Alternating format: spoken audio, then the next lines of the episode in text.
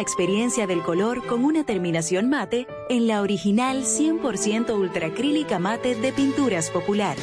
Provee un acabado sin brillo de apariencia uniforme que disimula imperfecciones en exterior e interior. Con aditivos antihongos y antialgas, bajo olor residual y excelente resistencia al desgaste por lavado. Disponible en una nueva y amplia gama de colores para satisfacer todos los gustos. Desde siempre y por siempre para ti. Pinturas Popular. La pintura. Estación 97.7 Bienvenidos a su programa Con cierto sentido. Compartiendo el arte del buen vivir.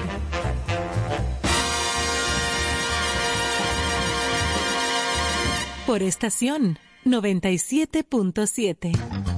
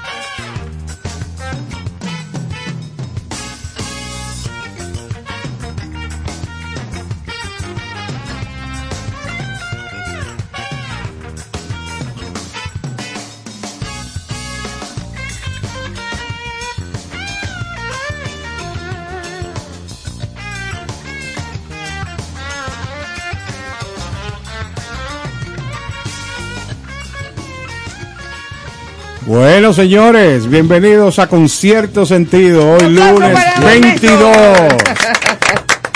Yo apersonándome a esta cabina después de una semana de ausencia, entre comillas. Caramba. Pero era trabajando para ustedes que estaba recolectando autógrafos. Sí, para dar una lista aquí. Me hacía mucha falta a ustedes. Esto se Ahora que convierte. esa lista y hojas vienen largas. Ajá. Tan mal que Carlos. estabas tú. Claro. Muy mal, pasándola muy mal. claro. Maestro Gonzalo Rubalcaba. Imagínate tú. Imagínate. Tengo una lista de gente que está oyendo el programa a partir de ahora. Qué bueno, qué Claro. bueno. Bienvenido. Donde quiera que estén de manera eh, amplia en la geografía mundial, me prometieron que no importaba la locación que iban a escuchar el programa. Ah, sí. Claro. Un escándalo grande, señores. Buenas noches, señores. ¿Cómo están? Bueno, Estamos orondos por aquí, dándole la más cordial bienvenida al colega Caro, hombre de mundo, hombre que vive, bueno, va para Dubai próximamente y Abu Dhabi, que son los sitios que lo, donde él, Él se siente frecuenta, bien, él donde frecuenta, sí, sí, sí, donde sí. él se siente bien. Bueno, allá yo me he comido unos filetes Kobe muy buenos, muy blanditos, por cierto, 800 dólares la libra y me encantan esos filetes allá. ¿Unos filetes qué? Kobe, Kobe, Ajá. K-O-B-E. Exacto. Ah, B alta. COVID, ¿no? Yo, porque ahora como por el COVID. No, no, no. Son unos filetes donde el, el ganado no puede caminar diariamente más de una distancia. Aparte de que son alimentados con cebada, con cerveza. Entonces, eh, no pueden caminar mucho eso- esas vacas porque se endurece mucho el, la carne. Oh. Entonces, nosotros los ibaritas no podemos comer esa carne tan dura. No, y por eso de ahí aprendí yo que no camino mucho para que la carne no se me ponga dura. Eso está como el paté de foie gras Exacto. también. Ah, sí. Que la- la- a los gansos los tienen ahí trancaditos. un platillo exclusivo. Eh, correcto. Claro, eso, ya tú sabes. Sí, sí, sí. eso es. Veo que ustedes son eh, gente de, de gustos diversos y finos. Sí, eso sí. También me gusta el chicharrón. Yo sabía, guineíto. yo sabía que esa aclaración bueno. iba a Y los buñuelos. A mí también, No, me- mira, no. yo soy loco con una cadeneta, Ay, no. un entresijo y Suelta unos eso. tostones para balancear con el Kobe. Déjeme, déjeme hacer una puntualización. Esa camisa que usted tiene puesta, Ay, me No. esa. la puedo asociar con un servicio de cadeneta de 50. No, como que no pega. No, porque usted tiene una camisa bastante... Como para ir como a las Bahamas. Es así, exacto. Nada más le faltan los chocos aquí. Sí, sí. De esos cargos que tienen dos bolsillos El aquí. profesor ha Exacto. llenado, Ah, no, la, gente llenó la cabina de... Ivonne dice que son cacatúas, pero yo le quiero decir papagayos. No, son cacatúas. Son Son cacatúas, cacatúas, una cacatúas. La que, te- la camancita. que usaba vareta. Sí. En fin, los dos son pájaros y vuelan. Va- Var- Vareta, el, No, detective chamán. Vareta tenía una cacatúa aquí. Una cacatúa, que son bellísimos sí, esos animales. sí. lo que pa- y en- a Néstor le encantan. Vareta murió. Yo, yo creo que Blake, sí. Sí. Yo creo que se le fue la luz a él. Y, sí. después que después que lo Sí, sí, creo que- después que tuvo preso y de todo tuvo muchísimos problemas Sí, con sí. una mujer Que Sí, murió, que murió sí. la de señora. que sí. le- lo acusaron de haberla matado Sí, y toda sí, esa sí. cosa Richard Blake, creo que es la que se llamaba. Pero a él se le fue la luz y ya. le bajaron los breakers Sí, sí, sí. Señores, y bueno. eh, pero da- cuéntame de tu experiencia por allá un Ah, chin cuéntanos Bueno, señores, qué nos- tal nosotros estuvimos en Las Vegas eh, haciendo dos cosas muy importantes. Estábamos cerrando una negociación con eh, una empresa eh, muy, muy importante, con un proyecto que va a ser informado más adelante sobre la vida de un gran dominicano llevada a las series que están de moda ahora. Y aparte de eso, tuvimos la oportunidad de aprovechar de disfrutar de los Grammy unos premios excelentes, una coordinación, una un manejo técnico impecable. Eh, tuvimos la oportunidad de estar presente en unos premios especiales que se hacen para diferentes figuras del arte. Entre ellos este año estuvieron nuestros cercanos eh, Gilberto Santa Rosa, Mili Quesada, se le hizo un minuto de silencio que se convirtió en aplauso por reconocerlo a nuestro Johnny Ventura, pero con excelentes figuras. eh, Se respiraba mucha dominicanidad en sí, esos sí, sí, gracias a Dios. El, el- todos los latinos eh, respetan y quieren mucho los dominicanos artistas. A propósito que hoy es el día 22 de noviembre, Día del Músico. Sí, día de Santa, Santa Cecilia, Cecilia, vamos. patrona de la música y también día del cumpleaños de mi querida madre, Claro, doña, doña Ivonne. Ivonne Guerrero, Ivonne Cecilia. Ivonne Cecilia Se Guerrero. llama mi, mi Ay, madre. qué bonito cumpleaños. Ivonne hoy. Cecilia y cumpleaños hoy a mi mamá con todo mi amor. Muchísimas felicidades. Cecilia García, También cumpleaños. cumpleaños hoy, gran artista Muchas dominicana. felicidades. En las redes que nos reporten las Cecilias que cumplen años Sí, hoy para felicidades a la Cecilia felicitarlas a todas. y a todos los músicos. Claro. Sobre todo a los músicos, a los estudiantes de música, a toda la gente relacionada con la música, que es mucha en el día de hoy, Día del Músico. Es así. Y siguiendo eh, nuestro relato de lo que pasamos en eh, alrededor de los Grammy latinos, eh, en una gala especial eh, estuvimos ahí disfrutando también de los premios de Jorge Guerra. Ah, sí. Eh, Jan Guerra recibió su primer Latin Grammy por ese video excelente. Sí, como productor. Exacto, como productor. Ahí me di cuenta que esto lo produjo un grupo de, de señores que eran, eh, si no me equivoco, venezolanos y colombianos, eh, que estuvieron dentro del premio. Eh, saludos y felicitaciones también a Iván Melón Lewis, que es un gran pianista que ganó eh, en, el, en el renglón del jazz su Latin Grammy. pero una cosa que aprendí que es interesantísima, que las categorías del Grammy son tan variadas, tan diversas, que hay música infantil inclusive Sí, que se premia. sí. O sea que... Eso es muy bueno y además, ah, bueno, como en los Música Oscars. cristiana, Claro, música sí, infantil. sí, sí, como sí. los Oscars que se premian a los a los Claro. hacedores de, de películas animadas. Claro, música clásica. Eso es importantísimo. Para mí, importante sería que el país, eh, aunque sabemos que muchas veces es difícil eh, la- desarrollar una producción discográfica, pero el país debiera de, de impulsar todo ese tipo de materiales para inscribirlos en esos premios de la academia, porque esto es lo que hace engrandecer la, la música del país, eso es algo marca país. Claro, y en el caso de los premios, yo siempre he dicho que aquí se deja de premiar muchas cosas y de reconocer mucho trabajo Pero claro. tras bastidores.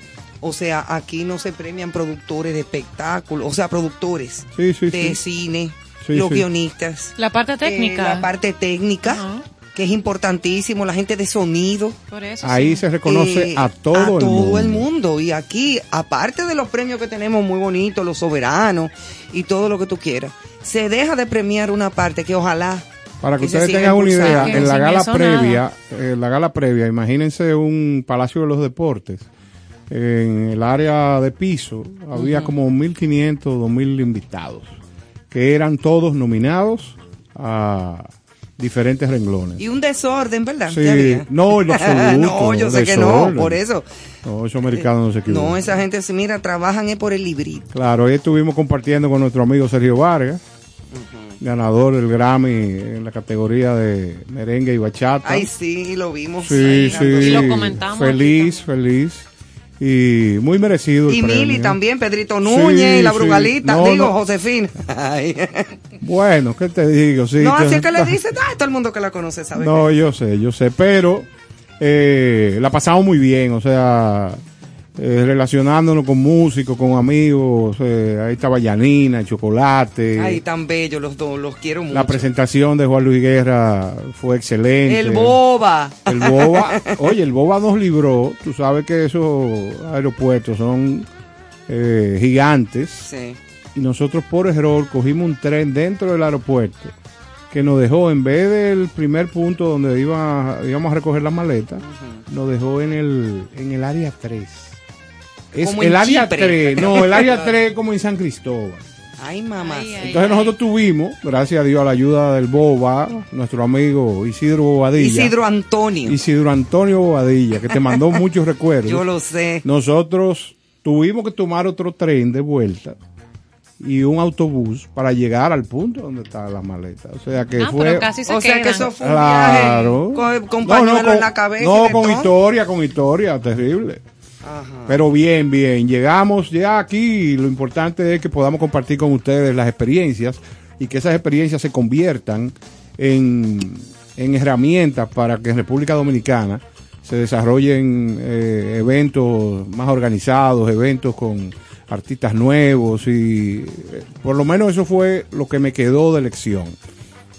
Cómo hacer cosas nuevas, mejores relaciones con diferentes productores, con diferentes artistas. Claro. Ahí tuvimos con Emanuel, tuvimos con... ¿Y cómo está Emanuel? ¿Qué Muy bien, muy bien. Sí. Se ve bien. Creo que tiene 11 nietos ya. Ay, Sí, Algo ¿eh? así, claro, sí. exacto. Bueno, PM. ahora. Claro. PM, PM, No, pero hay gente, un sí, término pasado que meridiano. aprendí yo la semana Pero, pasada no, aquí. pero fíjate que hay muchos artistas está nuevo todavía. que, que después que pasan de cierta edad se ven súper bien y tú los ves eh, que no se han hecho operaciones ni cirugías ni nada y sin embargo lucen muy bien. Sí, sí. Y hay otros que eh, le entra un depeluñe que no se sabe de por qué. Sí, un descacare tremendo. Del El- verbo, El ¿eh? descascare Sí. de mucha gente que envejece. descascare, bien que- dicho, que- muy bien pronunciado. Sí, que envejece feo. Sí, hay gente. No, no o que se No, comienzan a operar. Deben, Sí, deben y trabajar. entonces le entra como una especie como de W en la cara. Bueno, Mickey Rourke Mickey Rourke se, se, ha- se ha hecho muchas operaciones. Se deformó. Entonces la, la boca la tiene ahora como en el cocote atrás. más o menos. Ajá. Es verdad. Y mujeres Sí. también que se han deformado. Mientras mujeres usted- preciosas. Sí, sí, Entonces, yo digo que envejecer con dignidad, sin uno dejarse de cuidar. con Claro. una camisita de cacatúas. También, y ponerse su cremita Para y cuidarse. Y entonces, pero venga acá, entonces usted que está mencionando esa camisa que está tan No, no, eso, llamativa eso ha traído alegría a la y cabina. que se está tocando el tema de envejecer con dignidad, no, no lo asocio. Porque Carlos es un tipo... Pero Carlos se en- ve en- en bien. su- Carlos es un hombre. En la efervescencia No, pero de su el juventud. profesor no sea, yo en- no estoy entendiendo. el profesor- es efervescencia, vamos a poner como un salandrio, una ¿Sabe qué? Una especie de salandri. Valga que- la cuña. Valga la cuña, ¿verdad? Me ha gustado siempre la vida al natural. Es así. La vida en Jamás- fóstica. Jamás me tericaría ni entraría en no, no, no, no me atrae ese tipo de cosas de que No, vamos a hombre, tericarte señores. eso como que no va conmigo no no no no Hay Yo que cuidarse y ponerse hielo por la mañana, Claro, mucha claro. cremita en la Hielo, cara. ¿Cómo hielo? Uh. Y el hielo no es para beber. Y, no, y también para untarse. Ah, no sabía. en la sí, cara, sí, sí. el hielo por la mañana, ¿Qué hace? agua fría helada, o, exacto, eso te, te levanta, Tensa. te tensa. Ok. Entonces tú te ves como recogido. Ah, no sabía. Sí, esos Al son natural. trucos. Yo debí Y de al arrancar eso hace natural. 10 años. Cápsulas, capsulitas de trucos también. Sí, Sí, son, sí, son truquitos. O té de manzanilla helado. Ay, Ese Entonces hace te mucho pones bien. compresas en la cara y eso te desinflama. Ah, pero yo creía que eso era para, para los nervios. También. eso caliente, tú te lo bebes. Por Son cierto, no hay, trucos no hay de una, no hay una agüita que Ivonne quiere agua ya. No, no, sí, sí, eso Sí, queremos se va a agua gestionar fría, queremos ahora. agua fría. Claro Yo quiero sí. agua fría. Así bueno, será. señores, esta semana tenemos una semana. Ah, recuerden eh, Sí, que esta es una revista multimedia. Con, con todas las de la ley. Sí, Eh, tenemos puede- nuestra página en, en, en Facebook también. En Te- en, toda- en todas partes. Estamos en Instagram. Eh, toda la música que aquí se coloca la puede, la puede encontrar en Spotify. ¿Verdad? Como la, la, la quema técnica en todo No, esto, así Johanna. mismo, te va muy bien. Ah, estoy aprendiendo. Excelente. Señores, esto es Claro, grande. esto esto- A- Excelente. Ayer saludé varias personas en el estadio Quisqueya y por lo menos tres me mencionaron el programa. Ay, Excelente. Ah, mira Estaba- qué buena. estaba Qué sentado- buen termómetro es. estaba allá arriba en el séptimo cielo, no había mucha gente. Claro. El estadio, porque era el ¿A juego. qué tú vas al, al play? No, a Lambert, ¿qué, imagínate. ¿Qué más? A bajar Ay, el sabrosuanas. profesor, el profesor gratis. estaba en el play.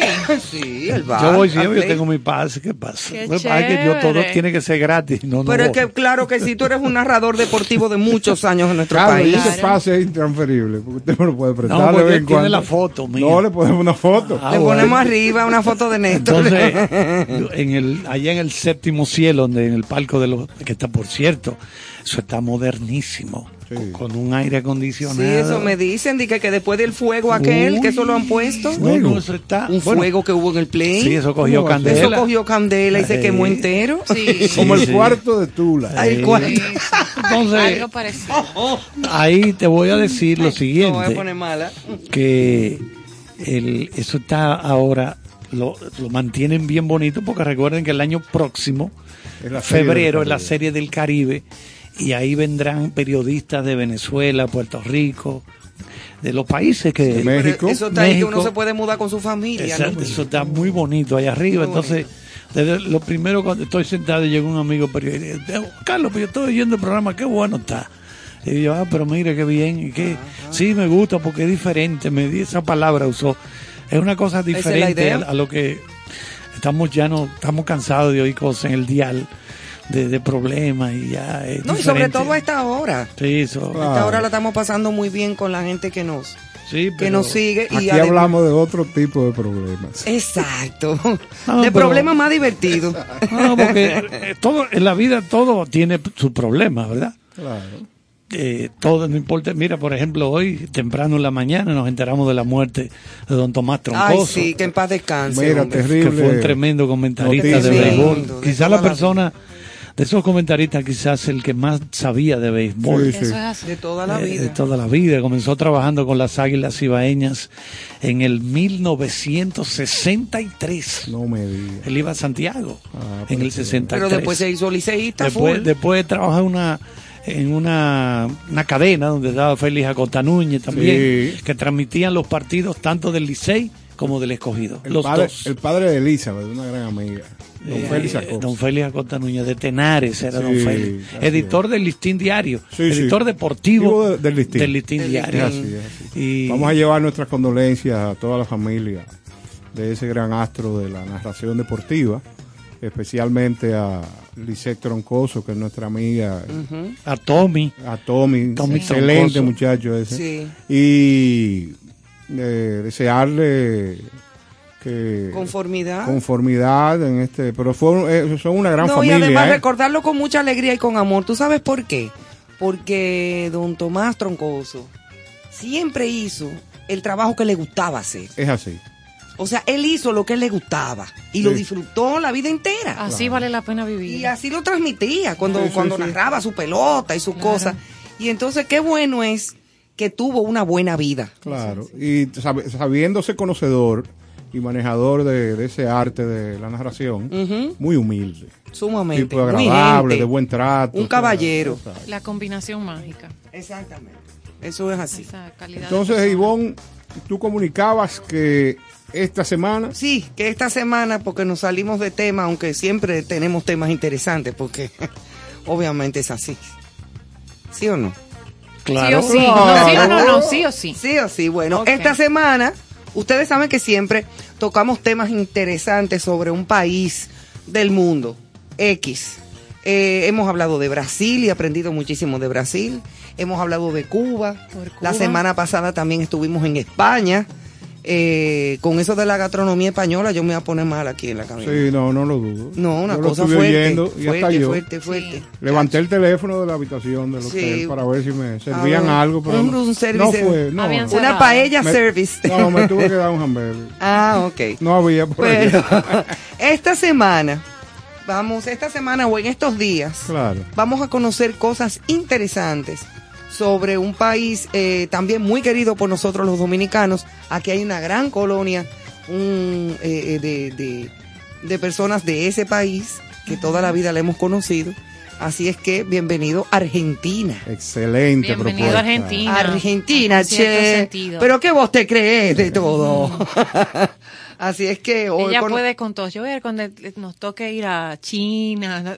¿Qué va a traer Ivonne? Oh, ah, ah, hasta la- No, porque mira, el, el dominicano tiene la particularidad que en cualquier parte del mundo ha vivido experiencias o tiene un relacionado. Yo tenía unos vecinos chinos, No, no, es su o sea que eran una gente maravillosa, la gente, Ajá. mira, claro, eran callados, era, es otra cultura. Yo nunca he visto un chino Pero en algún, momen- en algún momento hicimos una empatía, buscamos la forma de relacionarnos y eran gente muy buena. Su capacidad de emular los acentos. Es que Ah, los acentos. Los Ah, acentos, sí. la Sí, fonética. ahí le va a dar breve. La Yo- fonética. Ahí le va a dar breve. Sí, yo, yo realmente conozco A, gente de ese- a Argentina. eso me refería. Sí, yo, yo, Pero yo. sí, bienvenido a Argentina con cierto sentido. Va a ser una semana interesante como siempre, eh, llena de información. Eh, hoy compartiremos como cada lunes eh, informaciones de actualidad eh, relacionadas al buen vivir. eh, igual y vamos a dar la introducción a toda esa información cultural, histórica y de referencia de esta cultura que nos va a acompañar durante toda la semana. Ay, sí, muy chulo. En Argentina hay muchas cosas que conocer.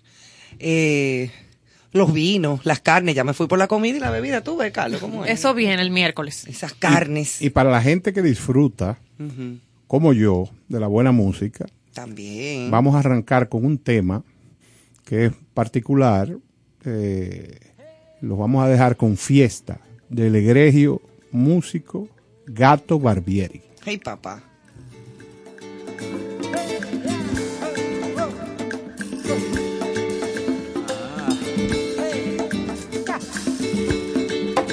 Ah.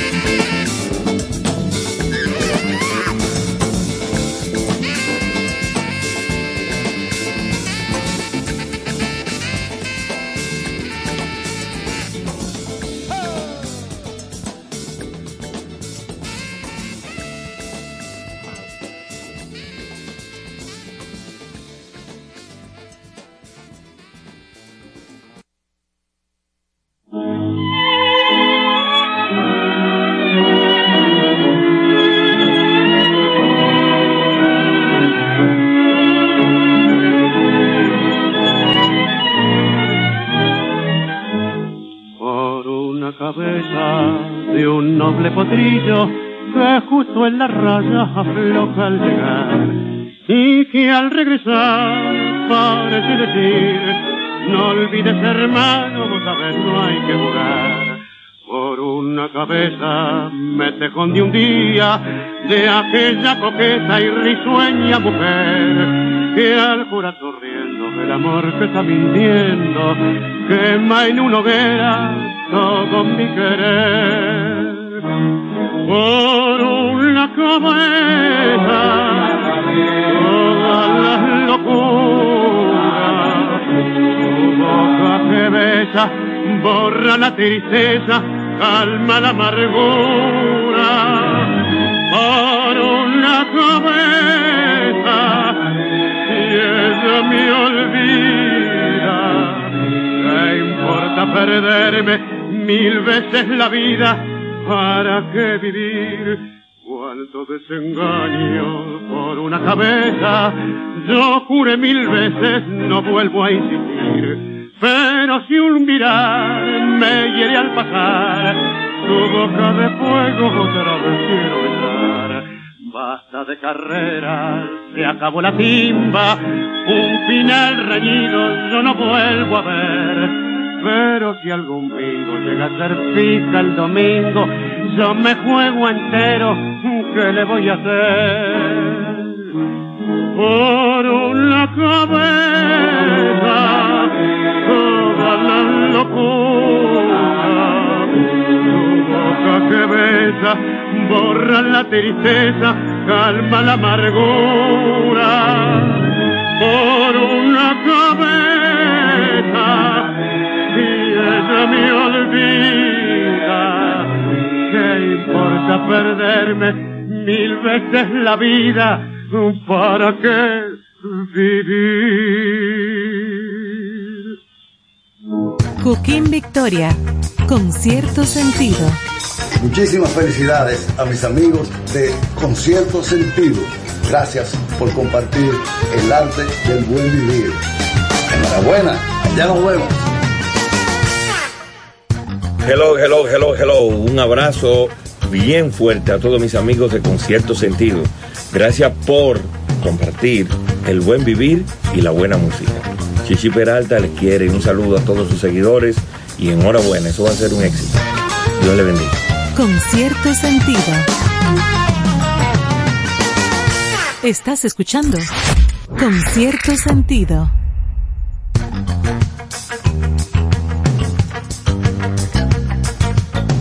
Muchas gracias a Emanuel, nuestro ingeniero de sonido, ese monstruo. Está orondo como siempre aquí. Vamos a explicar brevemente el sentido de esta canción de Carlos Gardel con letra de Alfredo Lepera, por una cabeza. Es un tango popular.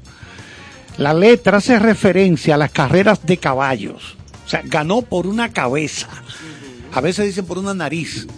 En el photo finish, de tan, cuando es muy cerrada la carrera. Entonces la letra hace referencia a las carreras de caballos y al fanatismo que se crea en torno a estas competencias, ¿verdad? Pero también hay un paralelismo con las relaciones con la mujer y la vida. Ay, mamá. Profundo, Oh, camarada. Mi hermano, ¿qué pasa?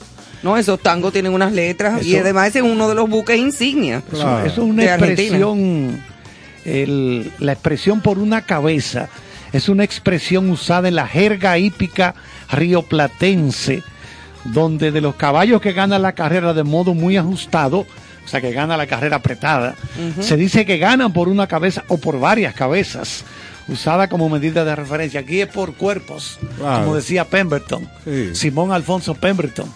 Eh, El lleva famoso seis, narrador. cuatro, cinco cuerpos.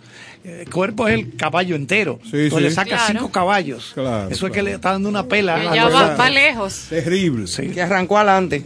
Eso es así. Johanna, ¿qué, te- qué tenemos hoy en nuestras cápsulas? No, no queremos, eh, no, no vamos a iniciar nuestro programa sin eh, entrar en nuestra cápsula de Viviendo en Valores Ay, que hemos venido desarrollando y compartiendo con cada uno de ustedes. Eh, nosotros aquí desde la cabina. Y esta noche, hoy, lunes 22 de noviembre, eh, la capsulita va en línea a, hemos trabajado el respeto, la cortesía y hoy escuchar. Escuchar atentamente a otros cuando nos hablan eh, y no, no interrumpir. Esa cualidad de escuchar, saber escuchar. Si somos capaces de escuchar a los demás, nos sentimos mucho más cerca de quienes nos rodean. Se pueden disipar o disolver los conflictos con facilidad y podemos ensanchar nuestro horizonte de comprensión. A veces solo nos falta escuchar. Exactamente. No, eso es no, oír, no, no oír, como dice la gente, escuchar eh, al otro, lo que nos dice, lo que el entorno también nos dice. Eh, poner nuestro oído un poquito más allá. Y mirarse que, a los ojos. Hay personas que te hablan y no te miran a los ojos. No. Que te, te hablan. No, y hoy que la competencia de, la, de lo digital interfiere tanto en las conversaciones, en, el- en el- la buena comunicación, entonces invitar a nuestra audiencia a iniciar la semana haciendo el ejercicio de escuchar. Eso escuchar está a muy otros. bien. Hay que saber escuchar a Excelente los valor demás. ese. Ahora, por algo tú tienes dos oídos y una boca. Es doble. es para, que- escuchar para- más para y que- hablar, y y hablar hablar en la medida correcta. Escuchar el doble de lo que hablas. Porque hay mucha gente que habla disparate. Claro. Entonces yo cuando no sé de algo me quedo callado. Prefiero quedarme callado. Pero por ejemplo, en la radio, no hay cosa más terrible que tres personas hablando al mismo tiempo. No, y en la televisión el, también. El, que está en la casa dice, pero yo no entiendo nada, de lo que están hablando. Porque entonces habla todo el mundo al mismo tiempo. Como unas gallaretas Sí, locas. pra, pra, pra, uno arriba del otro, entonces no se entiende ninguno. Y eso es terrible. Y la esencia de la comunicación es esa, que cada uno de los interlocutores tenga la capacidad, el espacio y el tiempo para difundir una idea. pero cuando hay cuatro o cinco personas hablando juntos es imposible de que el mensaje llegue. No, y que Sí. para yo secundarte, tengo que escucharte. O es necesario para rebatir. rebatirte o para, también. o sea, para decir, no, yo, yo no estoy de acuerdo Exacto, con eso. exacto. O, o sí estoy de acuerdo, pero todo el mundo tiene que dejar que el otro tenga Mire, un espacio. y, y- la esencia del ser humano, escuchar tiene una fuerza importantísima. Porque cuando usted siente que hay una persona que lo escucha, hay un desprendimiento, hay un, un sentimiento más bien de empatía. O sea, yo hablo con este amigo porque tiene la capacidad de escucharme y después que yo le planteo mi situación, con delicadeza puede opinar o puede O darte recomendar. darte un consejo Es correcto, pero el escuchar es fundamental en el trato de los seres humanos. En todos los aspectos. Este, en todo. En todo, en el trabajo, Sí, sí. en los negocios, En los amigos. en los amigos, En lo familiar. En lo yo- familiar, en lo sentimental, con nuestros hijos. O sea, eso Yo- es yo- muy importante. Yo he ido notando. Digo, yo casi no hablo. Yo, yo, o sea, yo mismo me mando a callar yo mismo. Ajá. ¿eh? Cállate, cállate. Cállate, sí, Carlos. De tanto que hablo. Entonces, pero yo he notado en los últimos tiempos que cada vez trato de hablar menos. Y comunicar Pues más. Como de una forma espontánea, tú ves. Como de una manera natural, no forzada. Como que tiendo como a, a retraerme, como a no hablar mucho disparate. O sea, a no ser que sea algo que valga la pena, pienso. Pero, pero ustedes deben de reconocer que una de las condiciones de la personalidad de los latinos, pero específicamente los dominicanos, es la maravillosa función de discutir. Sí. Entonces, cuando se discute de cualquier tema, recuérdate que eso no existe, de escuchar y hablar. No. Eso es inmediato, Sí. o sea, hay una, Una una conjunción de las acciones. Aquí lo que es de política y de pelota, Sí, o sea, a lo que yo le, a lo que yo le llamo pelótica, claro. la pelótica. O religiosos. También, eso es, mire, uno arriba de otro y una cosa. Y lamentablemente, mira, hay programas que, que yo simplemente hago así, ¡pap! Claro. y cambio la emisora radial o de televisión. Sí, sí, es. Porque es terrible, se arma una gallareta que eso no... Usted tiene algo ahí, profesor Caro, de Argentina. A usted que le toca arrancar con... Vamos así. Para yo secundarlo que luego. la gente conozca. Usted sabe que yo siempre, eh, no solamente en las instituciones castrenses, sino también en la vida, hay que manejar. mili- usted ma- militar? No, no. Hay que manejar los rangos. Ve al paso con ese usted- tema. Ah, no, yo arranco si usted quiere. yo No, arranco. claro. No, yo porque usted estaba en la lista como iniciador, pero... no, no, pero esto no es cuestión de lista, es, yo le- es de conocimiento. Yo le, yo le, yo abro fuego. Mira, digo- ten cuidado No, con, ya- los, con los temas castrenses en estos días. Bueno, pues nada, decir que la Qué Argentina, vaina la para que ustedes conozcan brevemente, la Argentina está organizada como un Estado federal descentralizado, integrado desde el año 1994 por un Estado nacional y 24 jurisdicciones o distritos de primer orden o estados autogobernados, que son 23 provincias y la ciudad autónoma de Buenos Aires, esta última designada como capital federal del país.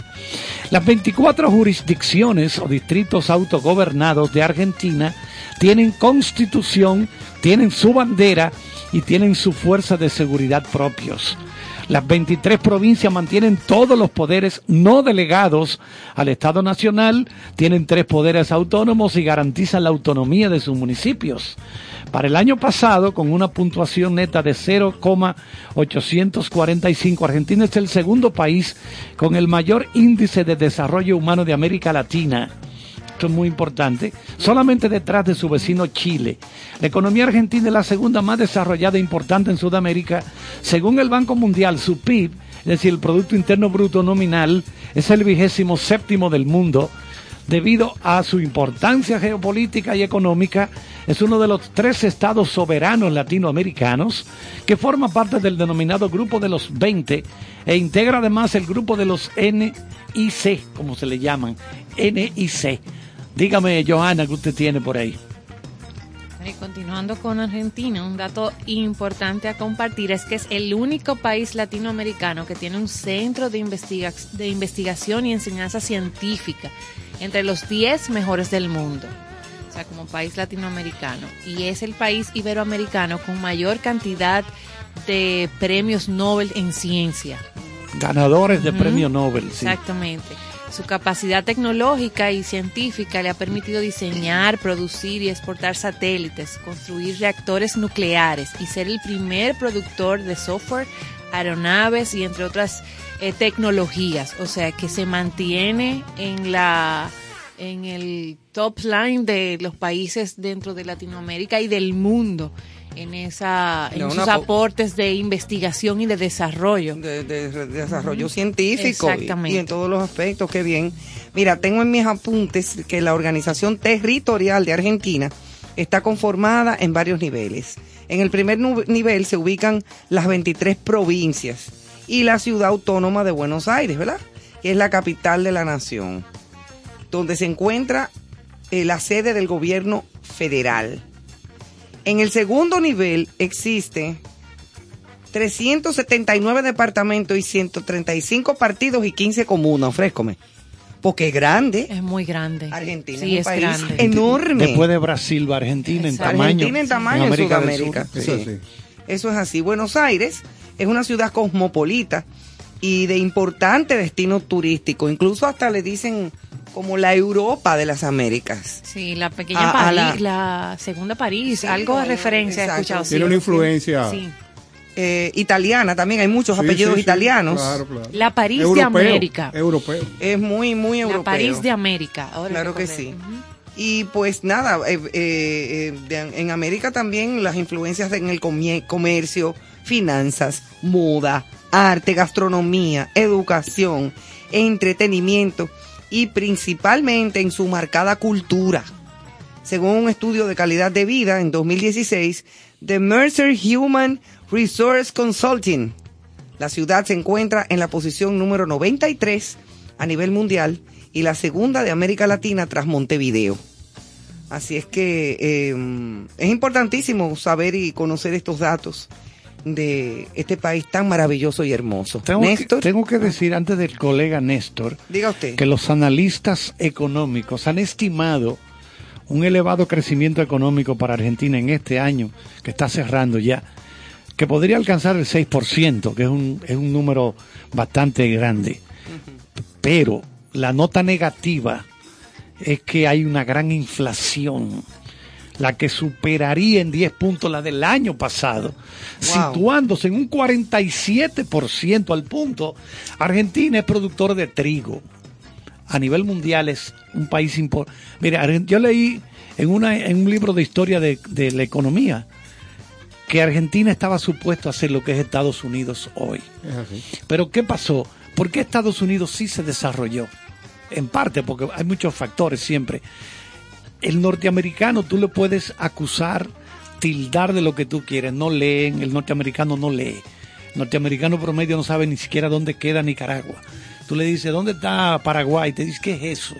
O sea, ese norteamericano que vive en el medio oeste, que tienen fincas y cosas, a ellos no le interesa para nada lo que ocurre fuera de ahí. De su Ellos entorno. ni viajan, a ellos no les interesa eso. Pero tienen una cosa que hay que reconocérsela, son trabajadores. Sumamente.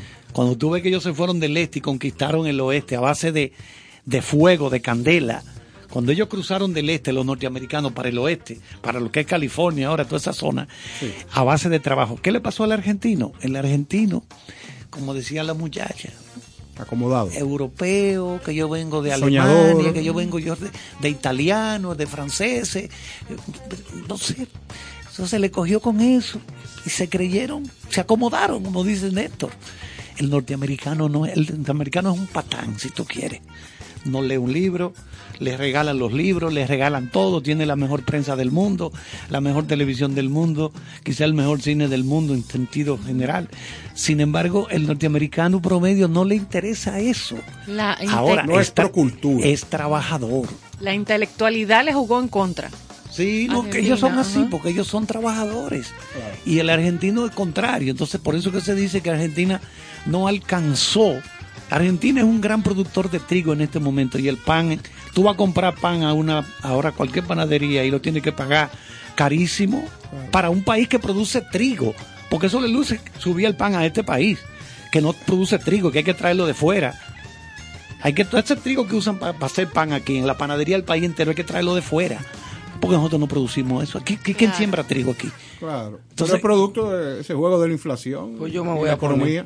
Yo me voy a poner a sembrar. Sí, sí, Sí, eso. sería Pero bueno. Argentina, lamentablemente, la inflación se está comiendo. Este año 2021 la economía argentina va a cerrar en un 47%. ¿Tú sabes lo que es eso? Eso- Eso, eso es la es- mitad. O sea, si una cosa valía 10 pesos, va a valer 15. Estamos de acuerdo. Va a valer casi 15. O sea, si yo No, pagaba 20. Yo pagaba 10. Yo pagaba 10, ¿verdad? Tú, tú, vas a pagar la- tú le vas a aumentar la mitad de 10, que son 5. Ah, bueno, O sea, sí. casi sí, 47%. O sea, si yo pagaba 10 pesos, yo voy a tener que pagar ahora 147 pesos. Eh, perdón, eh, 14 pesos y pico. cu- 14 con 70, Claro. que es un 47%. Es decir, oye, entonces tú dices... Es un efecto porque- terrible. Porque todo eso son buenos en ciencia, tecnología, ganan premios Nobel. Y tú dices, pero ¿y por qué es que esto vive en una pobreza que no sale de ese Eso era lo que decía, que esa intelectualidad le jugó en contra. ¿no? Falta Eh, ese claro. Es que hay esfuerzo un de... momento, hay, hay un momento en que hay que dejar la, inte- la intelectualidad Ajá. a un lado y dejar el pellejo, el forro trabajando. Porque la gente no puede estar nada más en teoría y En hablando teoría. bonito y hablando Sí, hay bonito. mucha gente que es muy teórica. Muy teórica Sí, que sí. Y poca trabajar. práctica. Hay, momentos que hay que soltar los libros y fajarse. El lado práctico. El O lado buscar el práctico. equilibrio entre las dos También, cosas, porque también. ven acá. Oye, pero eso... Es así. Pues mira, ahí comienza entonces a dejar Sí, el sí. forro, Neto. Vamos. Argentina, eh, su perfil urbano es marcadamente ecléctico. Se mezclan los estilos coloniales español, el art deco, el art nouveau, el neogótico. La parte italiana tiene un, un efecto importante, el, el francés borbónico. Eh, y en fin, todo esto provoca una sociedad y, y unas y ciudades con una influencia eh, importantísima europea. Por este último, sumado a su desarrollo edilicio y marcada influencia europea en su arquitectura, en determinadas zonas se le conoce eh, en el mundo como la París de América.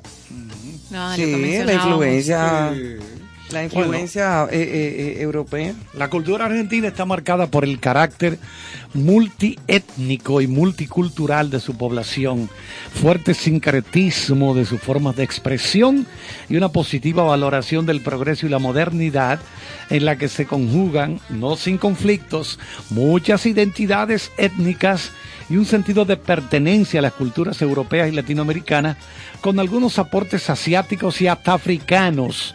El escritor argentino Ernesto Sábato ha reflexionado sobre la naturaleza de la cultura argentina del siguiente modo y dice, decía Sábato, fracturada la primitiva realidad hispanoamericana en esta cuenca del Plata por la inmigración, oigan qué manera, fracturada la primitiva realidad hispanoamericana en esta cuenca del Plata, porque debe ser interesante averiguar quiénes vivían en Argentina cuando llegan los españoles, cuando llega la cultura europea, quiénes vivían ahí. Entonces, esa inmigración, sus habitantes, dice él, da sábado, venimos a hacer algo dual con todos los peligros, pero asimismo con todas las ventajas de esa condición. Por nuestras raíces europeas vinculamos de modo entrañable el interior de la nación con los perdurables valores del viejo mundo. Por nuestra condición de americanos, a través del folclore interior y el viejo castellano que nos unifica, nos vinculamos al resto del continente, sintiendo de algún modo la vocación de aquella patria grande que imaginaron San Martín y Bolívar. Wow. Dime, Johanna. Eso es así. Esa cultura argentina tiene como origen eso mismo, lo que hablamos de las influencias, la mezcla de otras que se encontraron durante esos años de las inmigraciones. Y dentro de esa ideología, de su pensamiento y lenguaje, eh, está basada en esa parte socialdemócrata, la fe en la libertad, la democracia y el, de- el respeto a los derechos humanos. Es un país con una gran diversidad de actividades culturales eh, artísticas en el teatro, la pintura, la escultura, la música, la literatura, que es todo lo que vamos a ver en el contenido durante toda la semana. Eh, igual puede en Buenos Aires diariamente encontrar conferencias, conciertos, exposiciones, los museos, el teatro, el ballet igual que en la cinematografía, en los espectáculos, eh, abundan en sus ciudades más grandes, una eh, alta representación.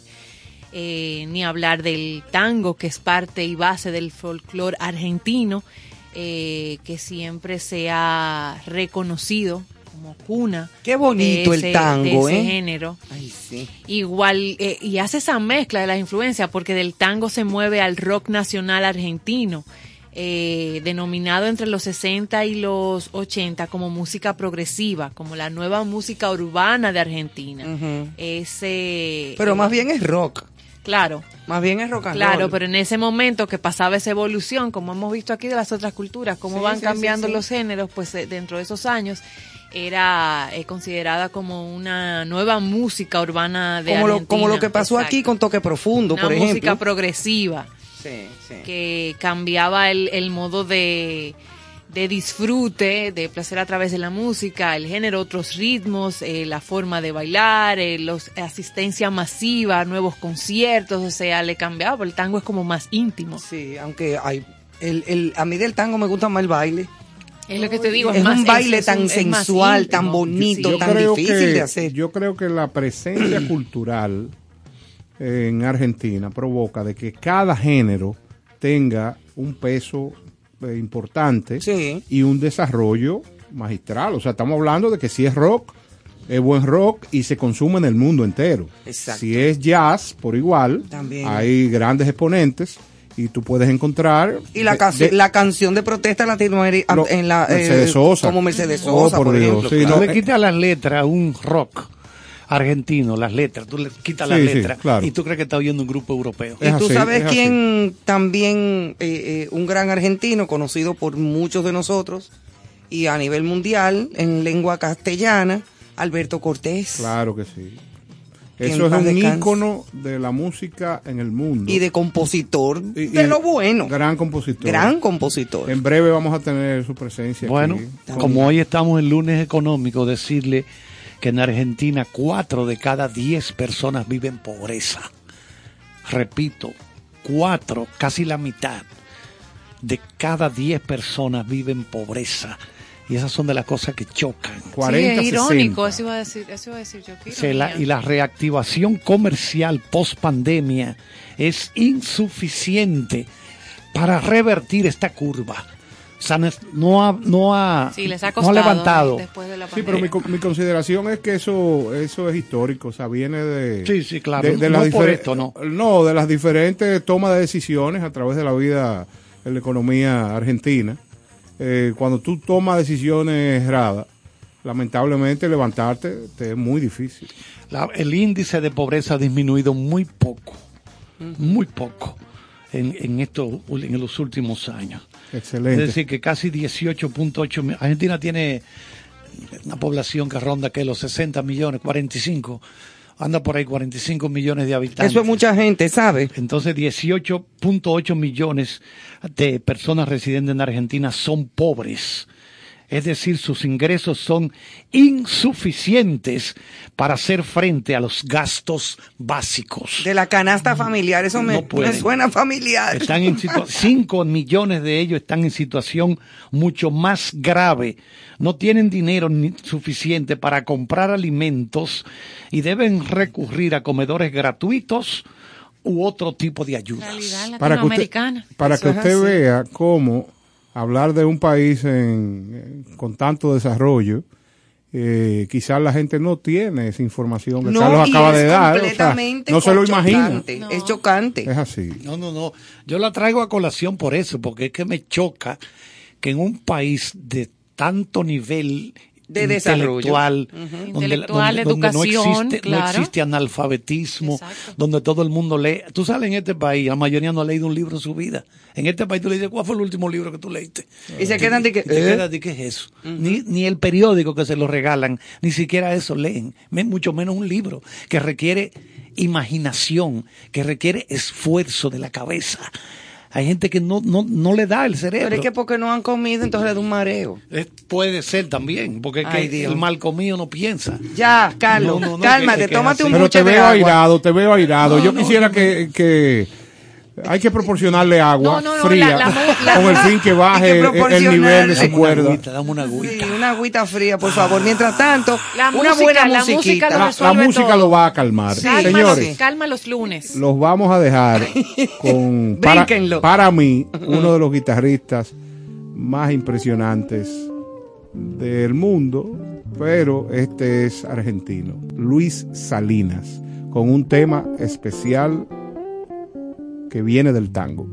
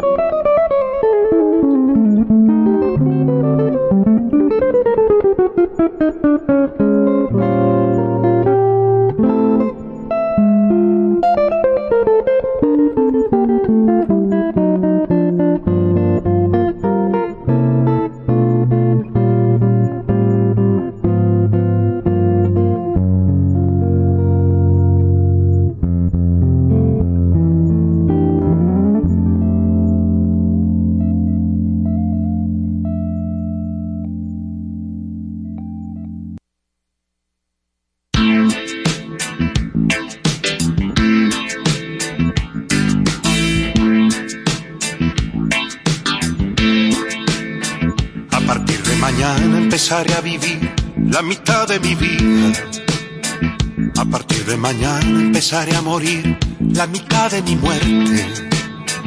A partir de mañana empezaré a volver de mi viaje de ida. A partir de mañana empezaré a medir cada golpe de suerte. A partir de mañana empezaré a vivir una vida más sana. Es decir, que mañana empezaré a rodar por mejores caminos. El tabaco mejor y también, ¿por qué no las mejores manzanas? La mejor diversión y en la mesa mejor, el mejor de los Hasta el día de hoy solo fui lo que soy, aprendiz de Quijote. He podido luchar y hasta a veces ganar sin perder el bigote. Ahora debo pensar que no pueden dejar de sonar las campanas, aunque tenga que hacer más que hoy que ayer a partir de mañana. Si a partir de mañana decidiera vivir la mitad de mi muerte, o a partir de mañana decidiera morir la mitad de mi vida. A partir de mañana debería aceptar que no soy el más fuerte, que no tengo valor ni pudor de ocultar mis más hondas heridas. Si a partir de mañana decidiera vivir una vida tranquila y dejara de ser soñador para ser un sujeto más serio. Todo el mundo mañana me podría decir, se agotaron tus pilas, te has quedado sin luz, ya no tienes valor, se acabó tu misterio. Hasta el día de hoy solo fui lo que soy, aprendiste Quijote. He podido luchar y hasta a veces ganar sin perder el bigote. Ahora debo pensar que no pueden dejar de sonar las campanas, aunque tenga que hacer más que hoy que ayer a partir de mañana. A partir de mañana empezaré a vivir la mitad de mi vida. A partir de mañana empezaré a morir la mitad de mi muerte. A partir de mañana empezaré a volver de mi viaje de hija. A partir de mañana empezaré a medir cada golpe de suerte. Hasta el día de hoy solo fui lo que soy, aprendiz de Quijote. He podido luchar y hasta a veces ganar sin perder el bigote. Ahora debo pensar que no pueden dejar de sonar las campanas, aunque tenga que hacer más que hoy que ayer a partir de mañana.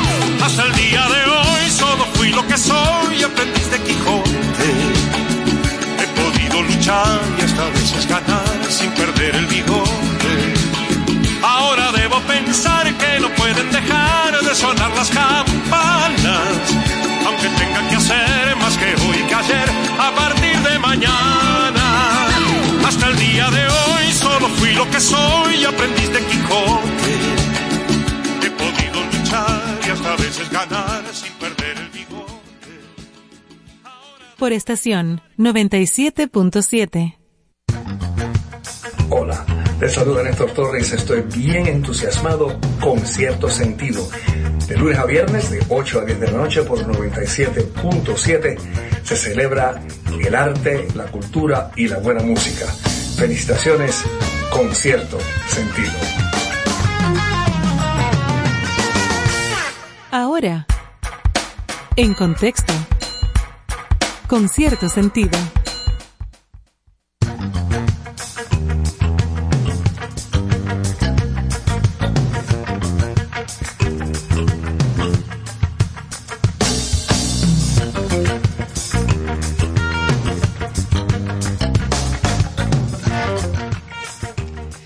Y estamos aquí como cada noche con nuestro segmento esperado de actualidad, de noticias de la cultura y del buen vivir, ese segmento oficial del profesor. Buen vivir.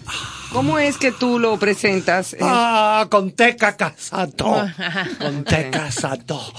Mira, Carlos está cada Ese- día más mal. Ese bumper, sí, yo- llegaremos a Eh, diciembre. No sé si llegaremos, no. Falta poco. Señores, pero- bienvenido a Contexto. Hoy es buen 22 vivir. de noviembre. Eh, quiero solicitar, Sí. hacer un llamado especial al doctor César Mella, que nos reciba por allá de manera individual Por favor, a yo todos. cualquier cosa. Porque No, no, aquí no, no, hay un problema. Puedo aportar su No, número no, de no. teléfono. A, a- a todos no. Aquí, bueno, aquí el que está de acuerdo bien no puede trabajar. No, no. Aplauso a todos nuestros músicos.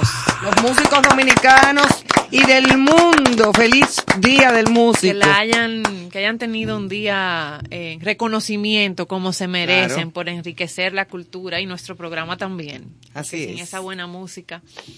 Y el, hoy 22 de noviembre, justamente en Argentina, eh, que es un día feriado, por lo que decía Carlos, eh, no oficial está asociado a la soberanía nacional y ellos han hecho como la práctica que tenemos acá de extender el feriado o de moverlo, pasarlo al lunes. Realmente fue el viernes. Y lo están haciendo porque el gobierno ha decretado el lunes 22 de noviembre feriado para promover el turismo interno, para dar respuesta a ese tema de la reactivación económica que mencionaba Carlos eh, anteriormente en el segmento pasado. Así que Y hoy ojalá, se está- ojalá que se pueda llevar a cabo. pero lo hacen para celebrar la soberanía nacional de Argentina. Claro, que tiene su feriado marcado para el, el viernes que, que pasó. Importantísimo eso. Y, y ojalá que les vaya muy bien, dada la situación Sí, que- de la cual estábamos que hablando dé los hace un resultados momentito. esperados. eso. Claro que sí, que se puedan recuperar.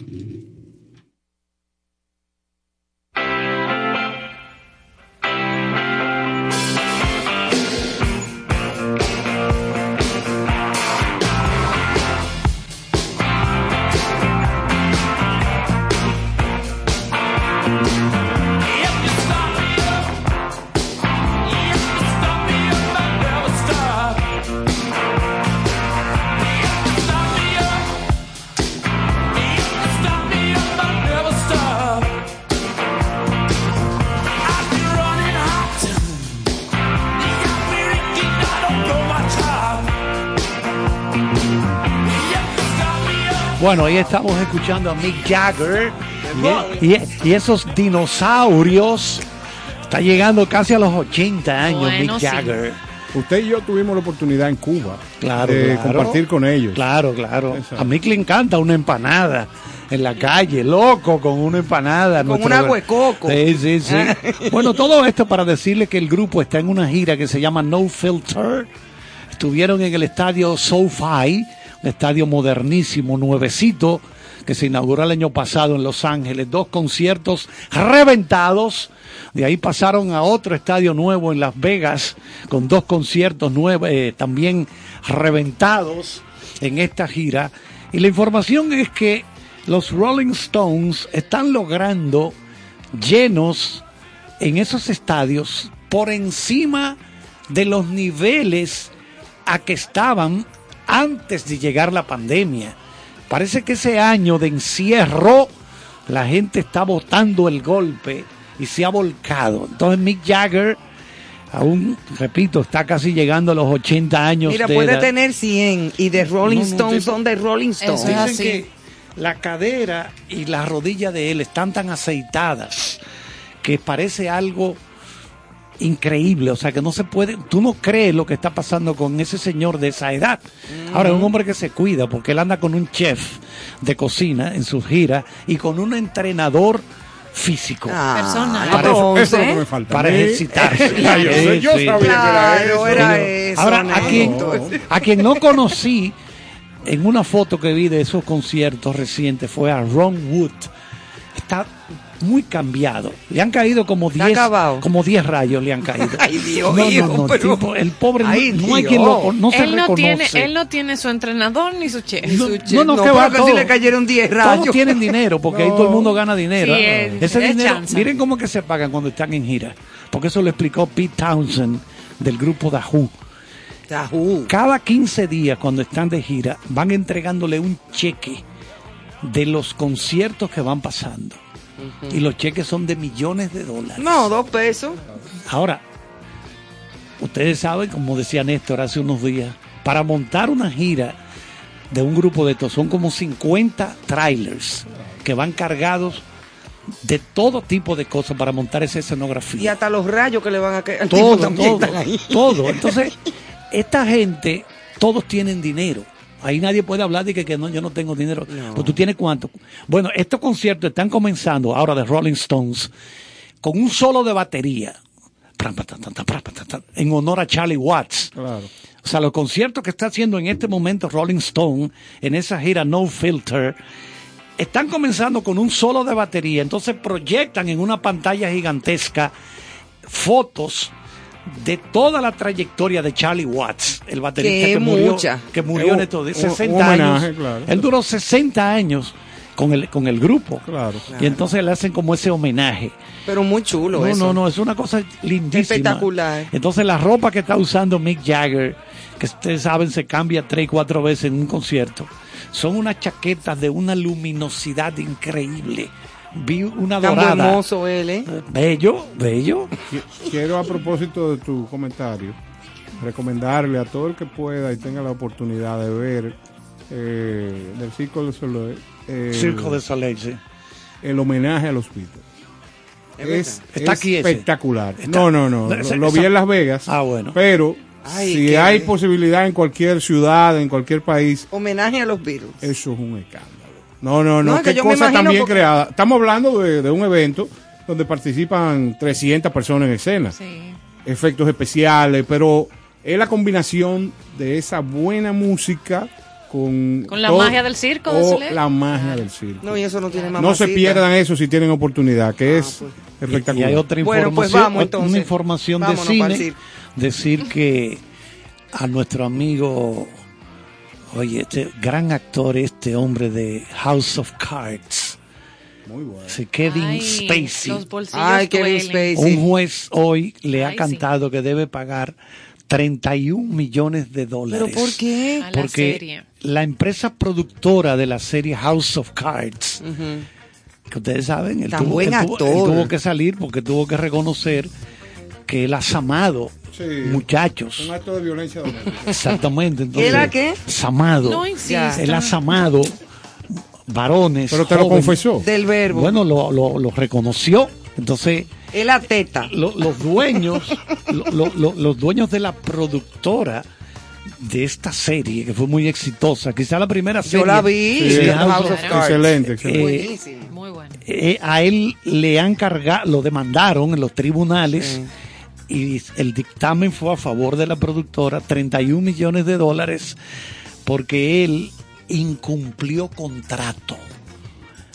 Él se ha defendido, seguro que sus abogados van a pelear eso en los tribunales, pero hasta ahora le han cantado 31 millones de dólares por ese incumplimiento Ay, sí. de Yo contrato. ahora mismo me, me enseñan 31 millones y yo ca- hay que internarme. No, hay que darte dos Y pastillas. con Dos cierto y sentido, y con cierto sentido se queda cojo. Yo lo que creo es que ese tipo de gente debe de explorar la posibilidad de vivir aquí.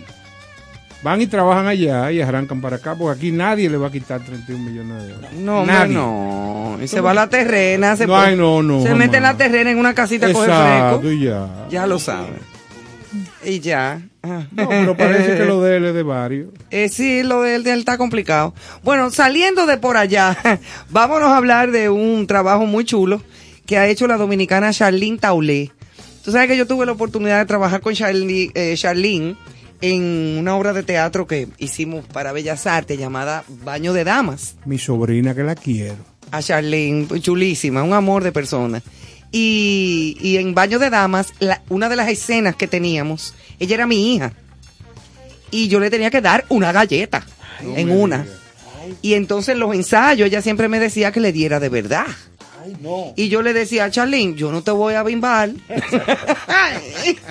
Ahora porque estamos en los ensayos y eran tres meses de ensayo para un montaje de una obra de teatro buena, bien hecha. Llegaba sin rostro.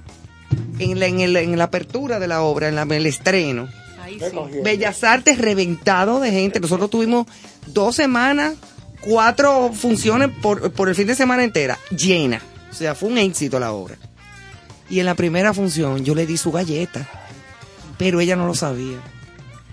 Que yo se la iba a dar de verdad. ¿Cómo, cómo fue? Nada, le di la galleta de verdad.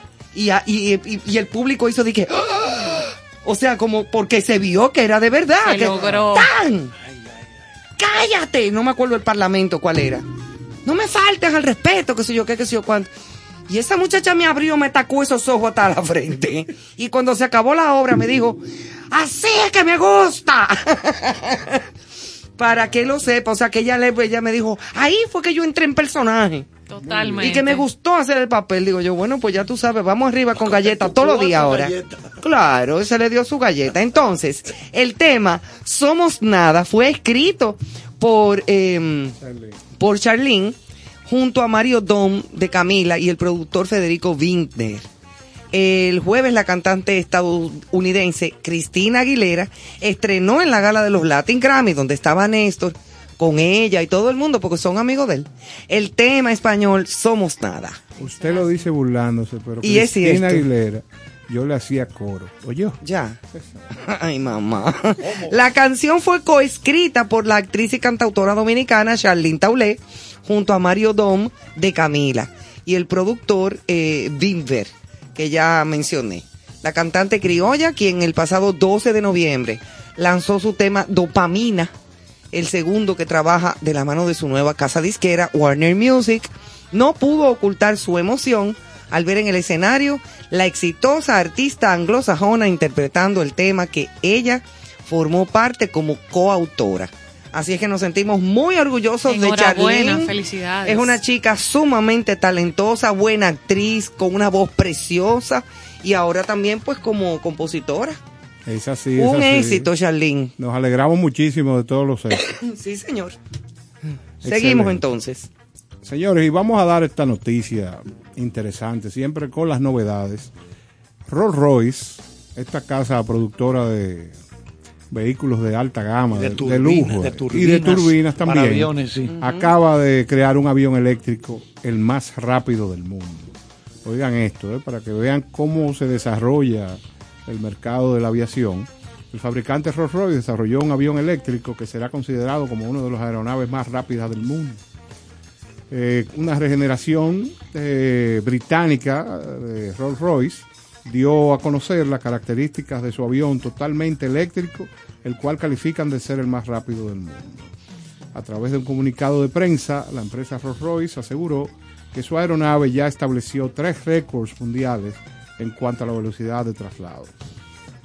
Por lo anterior, el avión eléctrico eh, es considerado como la aeronave más rápida.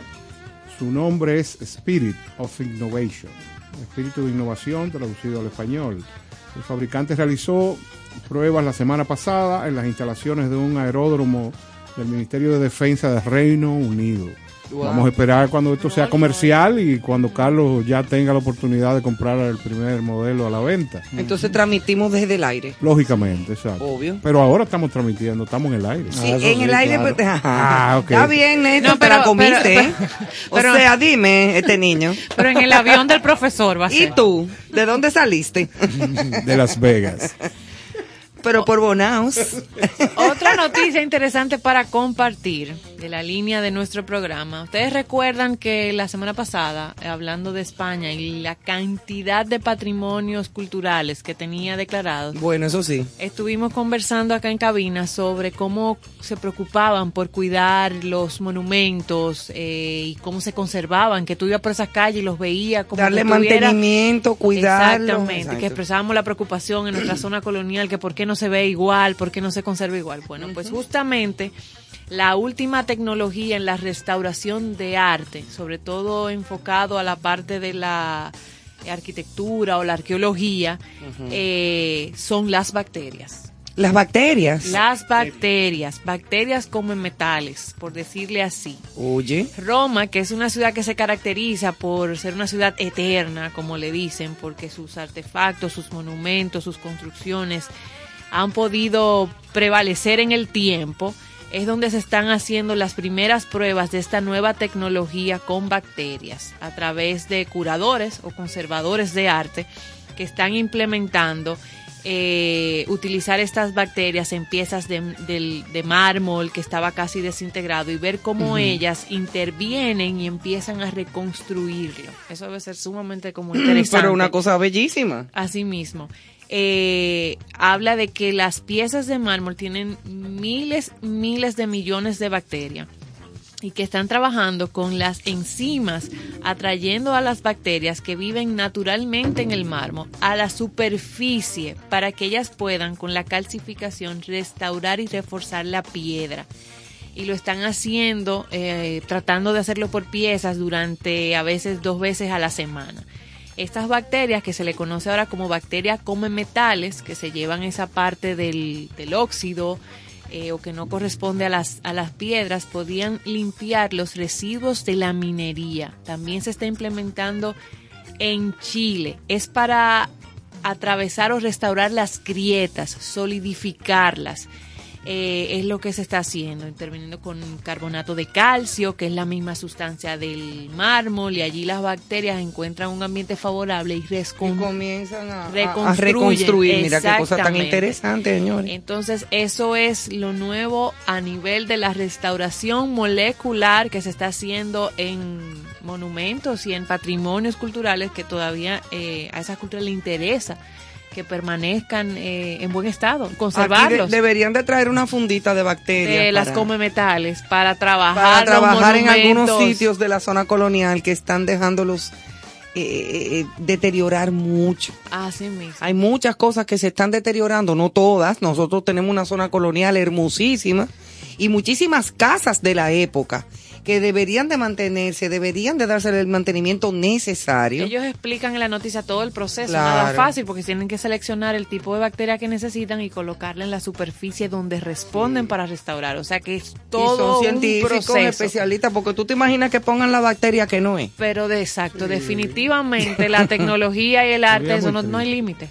No hay límite. Sí, porque si ponen la cosa donde no es. Bueno, No y hay decir que ganó ayer el, en el campeonato de Fórmula 1 allá en Qatar. Ay, ese es el deporte que le gusta a Johanna. Ganó Lewis Hamilton de nuevo. Hamilton.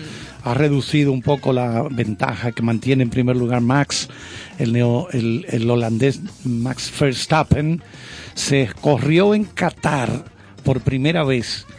Porque aunque este autódromo, el autódromo de, de Qatar, que lleva el nombre de Lusail, se construyó, se inauguró en el 2004, an- anoche, porque se corrió de noche. Sí, de noche una carrera interesante, imagínense sí, la de noche. iluminación, ¿Tú te imaginas? Y se veía la arena. ahí no hay dinero. La Ahí no, arena. en Qatar, no, allá no hay No, cuarto. no. no. En Abu Dhabi. La para- pista tenía ¿Y si efectos especiales. No, no, no, Ajá. un apagón grande. Sí. Entonces, eh, ellos han estado corriendo MotoGP, o sea, el campeonato de motocicleta, pero ahora, eh, ayer fue el primero de 10 años que durará el contrato para que se corra la Fórmula 1 allí hasta el 2000, a partir del 2023 hay un contrato con esta Ay, qué bueno, Bueno, 10 años. La pista Sí, es muy chula. 10 años va a durar este contrato. A partir de ahora quedan dos carreras. Será la próxima en Arabia Saudita Ay, sí. y la última en Abu Dhabi. Es decir, Johanna va para allá. las tres últimas carreras serán por Sí, allá, por el en mi Rolls Golfo Royce. Pérsico. Entonces ayer la carrera la ganó, repito, Lewis Hamilton, que ha ganado las últimas dos, ganó en Brasil también la anterior. Entonces ahora se ha, se ha metido en pelea, vamos a decir. Seis puntitos nada más Sí, ya. hay una, ahí está Seis, bien seis, interesante creo. esto. Y por primera vez Fernando Alonso subió a podio. Alonso no subía a podio, creo que del, desde el 2014. Desde el 2014. 2014. Así mismo. No subía a podio. Es decir, no estaba entre los tres primeros, ¿verdad? Que fueron en este caso Lewis Hamilton, Max Verstappen y Fernando Alonso, de español. Alonso se había salido de la Fórmula 1 y está volviendo. Y entonces se ha tornado bien interesante en esta, en esta última etapa ya del, de fin de año. El próximo será el día 5 de diciembre. Esperamos break que el ahora. profesor Néstor Caro nos por allá. acompañe en, allá en Arabia Saudita. Y yo. Siempre, no, pero en este caso yo le voy a ceder mi espacio a Joana, que es una fiel fanática Sí, de sí. la Fórmula 1. ¿Cuál es su volante favorito? No, es que, es que, te- era eh, Vettel, tengo que, de- ¿cómo es? A Hacerlo Sebastián aquí. Fe- Sí, Fettel. Sebastián La de corte en alemán suena como F. F. Fettel. Sebastián Fettel. Y entonces, No, para que, para que aprenda a pronunciar. Ay, Yo. No, ella. Acá, profesor yo, yo dando la Alemania clase de 45 alemán. días Usted se crió con- usted una, se- una pronunciación nítida. Usted se Yo crió. estoy escuchando porque para mí están hablando hebreo. Usted se, usted se, usted se crió con la señora Angela Merkel. No, y no solamente y no solamente eso, esa es mi tía que la quiero. Claro, yo lo Ay, sé. Dios mío, perdónalos, señor. Sí. Ana Bueno. Fran vivía No, a, yo no a- sé. A a- doblar. Yo No, me acuerdo que ustedes no iban a donde María la Turca a comprar dulces. Al cine Rialto. Ay, Dios mío. Señores, y vamos a recordarle a todos nuestra, nuestros seguidores en concierto sentido de que no olviden un espectáculo importante que va a tener y va a celebrar la vida artística de nuestro querido Cuquín Victoria Es el 4 de diciembre en el Salón La Fiesta del Hotel Jaragua. Y ahí va, van a estar sus amigos, los personajes que lo han acompañado en su trayectoria. Va a ser una noche memorable que los dominicanos no deben perderse. Porque este es un gran humorista, nuestro gran humorista. Y le tengo una, una anécdota. Yo estaba en Las Vegas con un gran escritor de series y novelas. Y de la nada me dice, ¿usted conoce a Cuquín, Victoria? Y yo le digo, claro, un gran amigo, un gran artista dominicano. Y saca su celular y me pone cuatro o cinco videos de la esquina imaginaria. Y me dice, eh, te estoy hablando, él es eh, colombiano, pero es el individuo que, escribió y desarrolló la serie de Celia Cruz. Eh, es una gente con la cabeza bien amueblada y me dice, usted sabe que esta es mi terapia. Ver los videos de Cuquín de aquella época. Entonces yo- Claro. yo, cogí mi celular y le dije, oye bien, Cuquín, yo estoy bastante lejos, ok, pero este señor dice que tú eres un gran artista y que él eh, Pero pro- yo me imagino promueve, que ese señor. promueve la felicidad Claro. Oyéndote y disfrutándote en estos videos. El, el señor le sacó su celular, le dio play, le dijo, Cuquín, te admiro, te quiero, tú eres una Ay, qué gente. bonito. Ay, eso sí qué bonito. de verdad que sí, le mandé ese video y sé que Cuquín se sintió muy bien. Qué chulo, qué, chulo. Eso es muy Merecido. bueno. Vamos a apoyarlos todos. Sí, claro que sí. A lo- Eh, al, al viejo Cuco. Claro, y también importante mencionar, aunque ya las informaciones que tengo que estos espectáculos están soldados, a nuestro Fernando Villalona, que el 26 y el 27, ahora de noviembre, este fin de semana, Su celebra celebración la celebración de sus 50 años en el arte. Eh, un concierto que va a tener eh, la participación de diferentes amigos. Y esto va a ser igual que el de Cuquín Memorable. O sea, se verifiquen, pregunten, porque puede ser que haya todavía una que otra boleta. Pero, y vienen más cosas de Fernando Villalona. O sea, Fernando Villalona se merece y se ha merecido el cariño del pueblo dominicano a través de toda su trayectoria. Eso. Eso, Ivonne es tan particular. Y también recordarles que Carlos Luis estará este jueves Sí. eh, en un espacio que han desarrollado, que es la, la- la El café vale, eh, no, café vale concierto. Ajá, Eh, el Rincón de Carlos Luis. exacto. Titulado el, el Rincón de Carlos Luis. Eso, eso está en la, en la, en la- Filom- Filom- Filomena Gómez de, de Cova. en el Serrayés. esa Eh, es la escuela de Carlos Bettía. Sí, de Carlos Beitía, exactamente. Claro. Entonces hay un sitio que es el Rinconcito de Carlos Luis. El jueves 25 estará por ahí a las o- a partir de las 8.30 de la noche. 500 pesos por persona nada más. Una de las cosas que más he lamentado por ausentarme de este programa es no estar ese día de Carlos Luis. Buenísima Porque entrevista. para mí es un, un artista que me merece mucho respeto. Muy buena entrevista, mira. Vamos a saludar por último a Gabriela del Orbe, que nos dice sintonía. Eh, nos certifica que está en sintonía con nosotros disfrutando de todo lo que hemos dicho esta noche. Gracias, Gabriela. Y en breve tenemos índices. Una sí.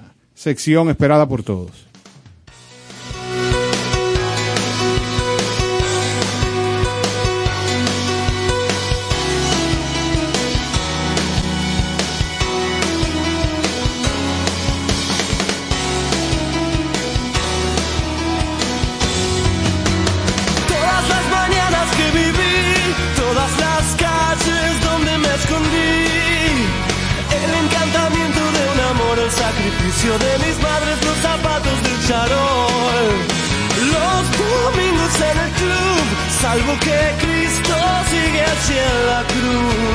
Las columnas de la catedral y la tribuna grita gol el lunes por la capital.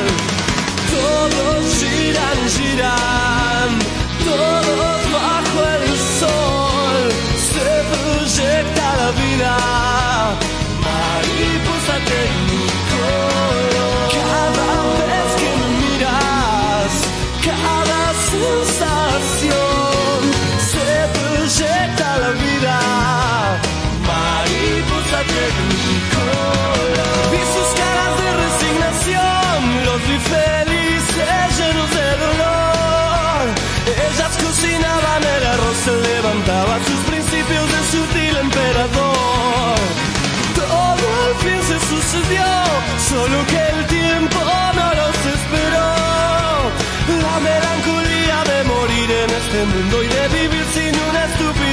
estúpida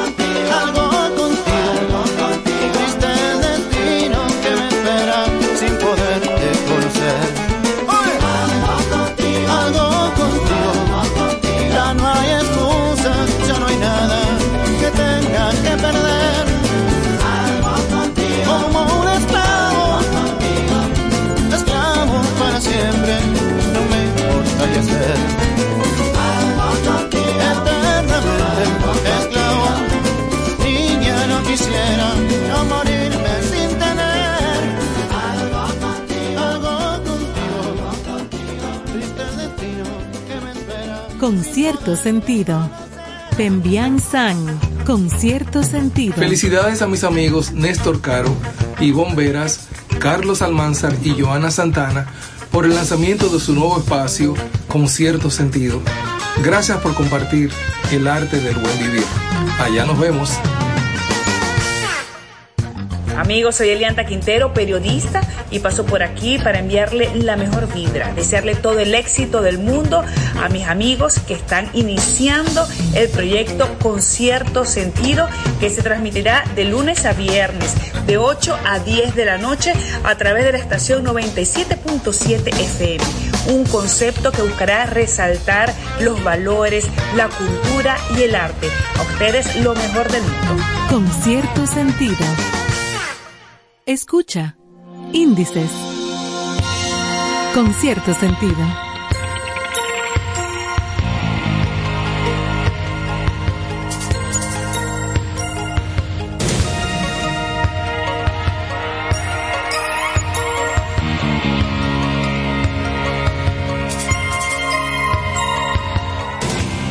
Señores, y seguimos con cierto sentido. Aquí hay otro programa No, detrás. detrás, sí, sí, esto Sí, es maravilloso.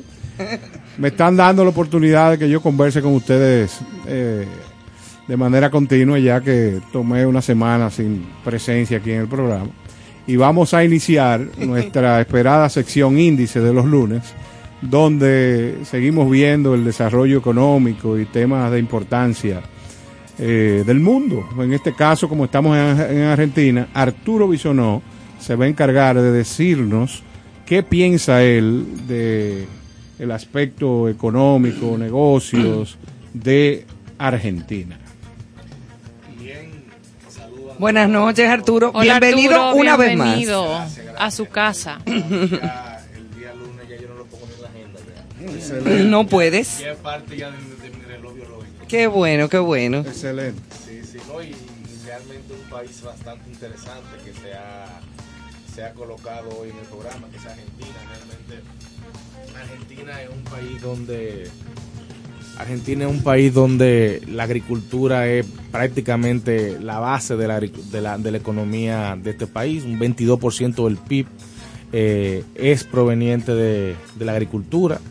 Eh, casi 37 millones de hectáreas productivas, principales cultivos la soya, el trigo, el maíz, la cebada, eh, el sorgo, eh, uno de los mayores productores de volumen de vino del mundo, sobre todo en, en este, en, en este, en esta provincia famosa de, donde, donde la uva Mendoza.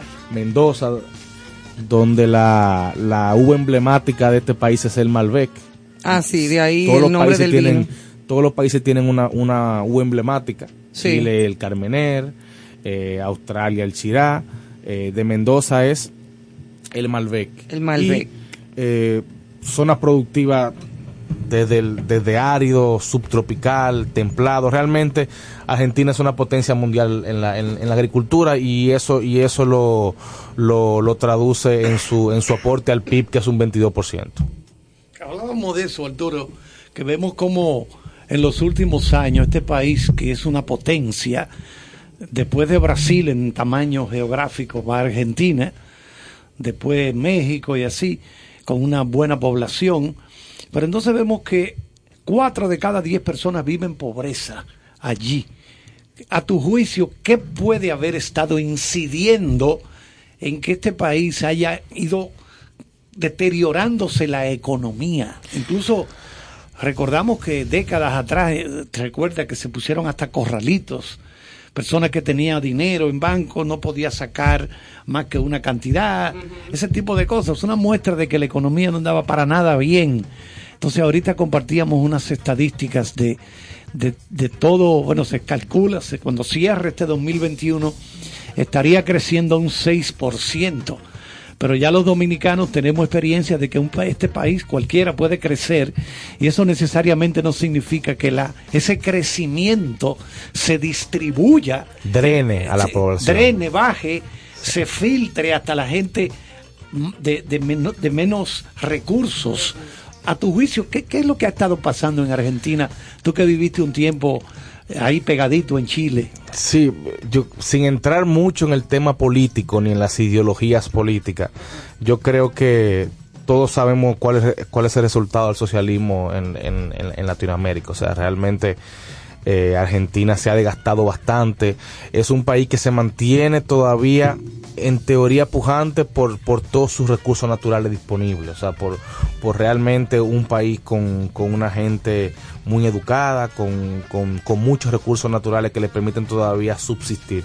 Pero realmente Chile, perdón, Argentina ha ido de mal en peor y eso lo ha demostrado la misma estadística y, eh, y, y- y muchas restricciones a la importación, a, a introducir tecnología, a introducir conocimiento, a un proteccionismo bastante feroz, que, que eso no... no Le pone muchos gravámenes a lo que viene de fuera. Sí, y aunque tú no Oye, quieras eso- tocar el tema de lo político y sin tocarlo, pero sí, sin dejar también de mencionar que, que muchas veces también, en la gran mayoría de, de los casos, cuando no hay buenos gobiernos, los países terminan en un- con un problema serio en ese aspecto. O sea una que- gran corrupción. Ah, o sea, de- una gran, corrupción, corrupción. etcétera, etcétera, sin entrar en muchos detalles. Exacto. Es la administración. La administración de un país. La gestión Entonces, de la crisis, Yo o no, he sea, visto un, Exacto. yo no he visto un sistema socialista que muestre gran crecimiento en ningún lado.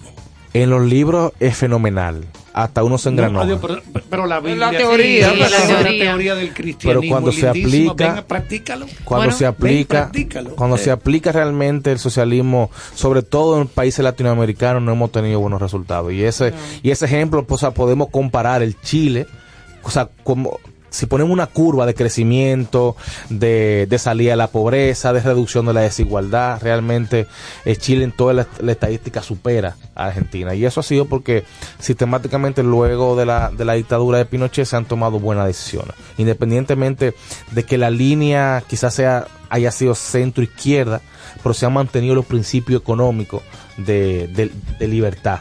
Y eso ha hecho de que Chile haya crecido y que, y que, y, y- y que Argentina haya, haya mostrado en, en las últimas décadas un decrecimiento en todos sus indicadores económicos sin, sin excepción. Aparentemente, esos regímenes socialistas matan la inspiración, el empuje La del empresario sí. privado que quiere hacer cosas.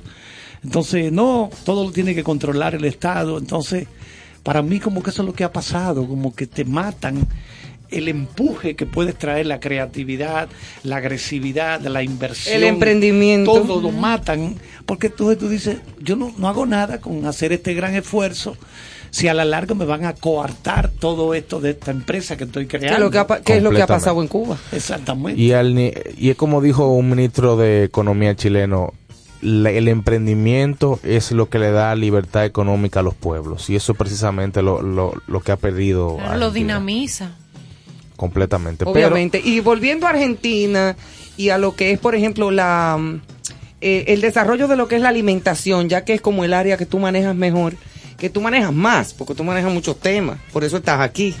Pero, pero ya tu, tu especialidad, por ejemplo, en cuanto a lo que es, para que el público también conozca lo que es, se produce, la alimentación, cómo se, se ha podido mantener, a pesar de este decrecimiento eh, que ha habido en el país, cómo se puede mantener incluso una ciudadanía o tantos millones de personas comiendo, o sea, Claro, la alimentándose. suerte que han tenido es que Argentina es un país muy fuerte en el ámbito agrícola. O sea, hay, Ujú. son- hay universidades muy buenas, se le ha dedicado mucha cabida a la investigación, eh, tierras muy fértiles en, en el ámbito de la ganadería, por ejemplo, el que haya el, el que hayan tantas tierras planas permite de que la vaca no haga tanto esfuerzo en caminar y eso desarrolle menos músculo y, y genera una, una mejor calidad. De eso estábamos la- hablando ahorita, de una carne como blandonga. La, la- la- Exactamente. la carne japonesa que lleva el nombre de Kobe, que no la dejan mover a una distancia diariamente muy... El truco de esa vaca Ven, es, mija, la- no es- vayas es allá. el marmoleado, lo, lo que le llaman la grasa infiltrada.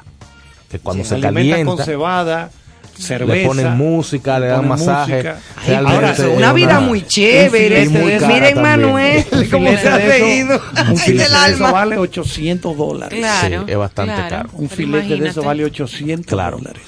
Eh, pero hay- aquí lo importante es destacar que Argentina tiene el potencial de llegar a ser, y que, que lo fue en algún momento de su vida, un- un- una potencia mundial. O sea, realmente Argentina hoy en día es, es, es uno de los principales exportadores de grano, en, en- de, Tercer productor más grande de la soja, de soya en el mundo. De soya en el mundo, Detrás claro de que Estados sí. Unidos y Brasil nada más. completamente. O sea, realmente Argentina hay que dársela en el mundo agrícola. Ahora, cuando Argentina tenga un gobierno bien manejado, se pueda disminuir la corrupción. porque el, tema de la corrupción es que empieza el, el dinero a convertirse en política pública y a llegar a la familia. Empieza a convertirse en, en programas de fomento, empieza a- convertirse en desarrollo para las ciudades, para, para, para el emprendedor, para la juventud. Y, cu- y- y- y cuando eso se genera en un país como Argentina, con un potencial tan grande, pues empiezan a ocurrir lo que se llama las disrupciones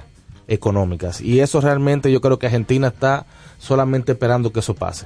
Porque ha aguantado bastante, se ha mantenido, hay, hay pobreza, ha Mal que bien, claro, hay Pero pobreza, hay mucha. Pero, pero es un país que ha aguantado, un país que en otras condiciones ya fuera Haití, con todo lo que ha pasado, tranquilamente. Pero realmente es un país con una riqueza cultural, con, con una educación que, que yo creo que es lo que mantiene como, como una persona aguantando un peso, ¿verdad?, hacia arriba. Eso da, oye, eso da estabilidad cuando la- el- esa Ahí- población ahí no hay- tiene no hay acceso a la cultura, acceso a, Eso a- a ayuda. lo- La a gente la educación lee. básica. La gente lee. Entonces la gente tiene mayor capacidad de, de esperar lo mejor. Claro, y también hay que bajar el lomo, como dijo Carlos.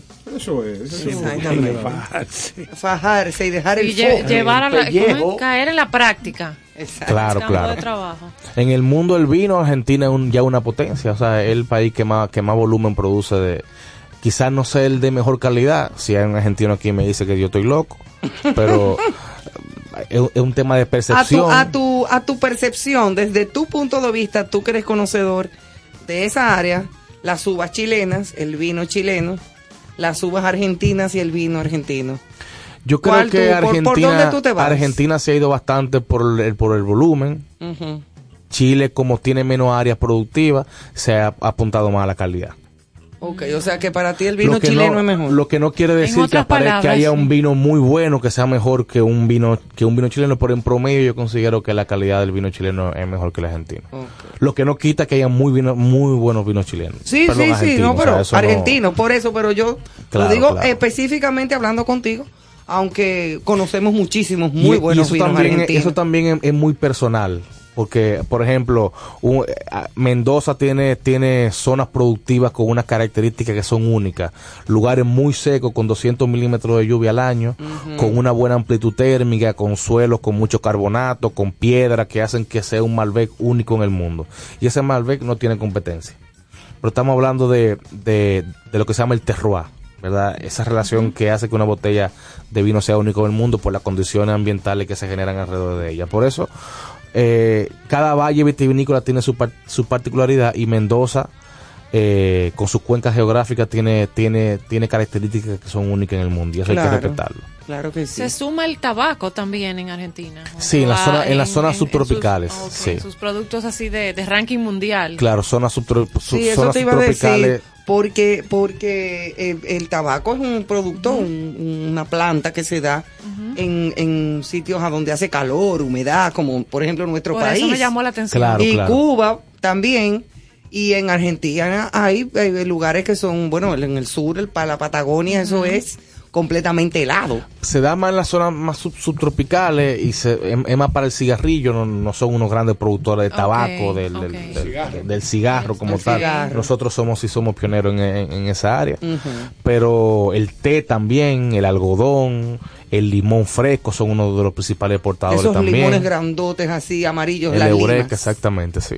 Ay, qué rica. Bueno, la población, según el Banco Mundial 2020, 45 millones 380 mil habitantes. 45 millones tiene Argentina. Y decíamos hace un rato que de esos 18.8 millones viven en pobreza, que es una cantidad muy grande.